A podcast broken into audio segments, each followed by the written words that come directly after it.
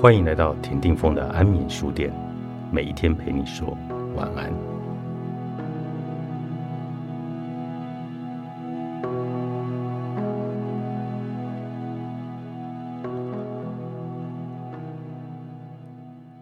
恐惧使你不能信任低层自我的三个基础之中，最后一个就是恐惧。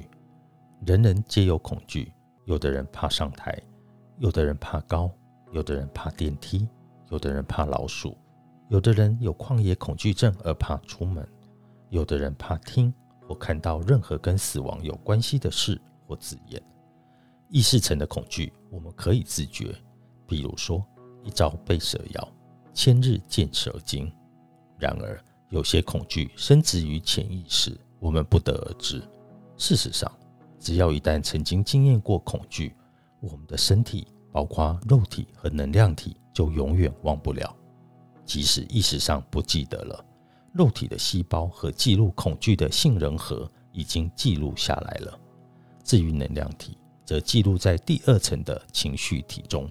因此，恐惧永远如影随形地跟着我们，影响我们的行为模式。虽然我们对潜意识层的恐惧不得而知，却又摆脱不了它的阴影，总觉得。好像有什么恐怖的事情要发生，因此对于许多事情或许多人都不信任。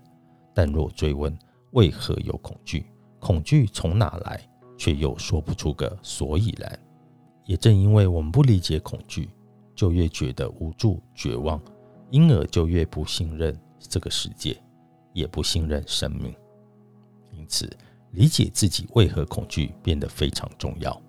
正如同夜晚时分。我们躺在床上，突然听见房间里有奇怪的声音，而心生恐惧。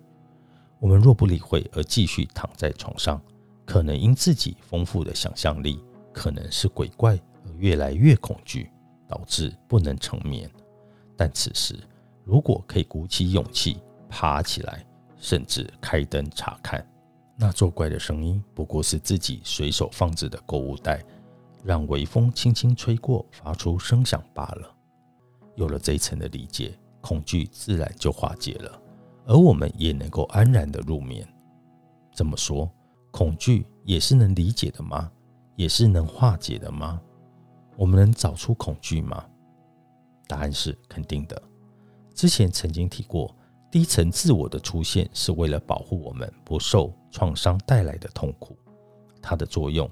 像是夹心饼干中间的那一层奶油，用来离间我和创伤。因此，循着找创伤的路，就可以找到恐惧。恐惧不但因此而生出的创伤来产生，往往也可以追溯到过去式的创伤经历。由于每一个人经历的创伤皆不同，因之体验到的恐惧也都不同。人类的恐惧五花八门。但若仔细观察分析，其中还是有固定的变数，可以让我们将之分门别类。我们曾经谈到防御机制的五种人格结构，每一种人格结构都有特定的恐惧。比如第一型的分裂型人格有着强烈的生存恐惧，更具体的说，是害怕被拒绝或不受欢迎的恐惧。第二型的口腔型人格有着强烈的被遗弃和匮乏的恐惧。第三型的忍吞型人格有着被侵略的恐惧。第四型的控制型人格有着怕背叛的恐惧。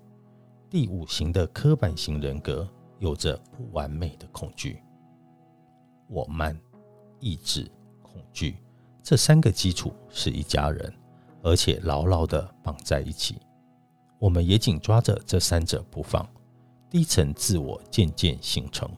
我们误解了宇宙万物所给予的，便以为我们和自信本体是分离的，误以为要在这个世界生存，必须在自信本体之上创造一个活生生的低层自我，才能保护我们自己免于创伤而引发痛苦。因为我们一直在受着低层自我的控制。所以，接受低层自我变得非常重要。如果一昧的抵抗低层自我，不愿意接受它，就永远无法知道我们投生的目的。如此浑浑噩噩、糊里糊涂的过一生，那可能真是浪费大好光阴，枉走这一遭了。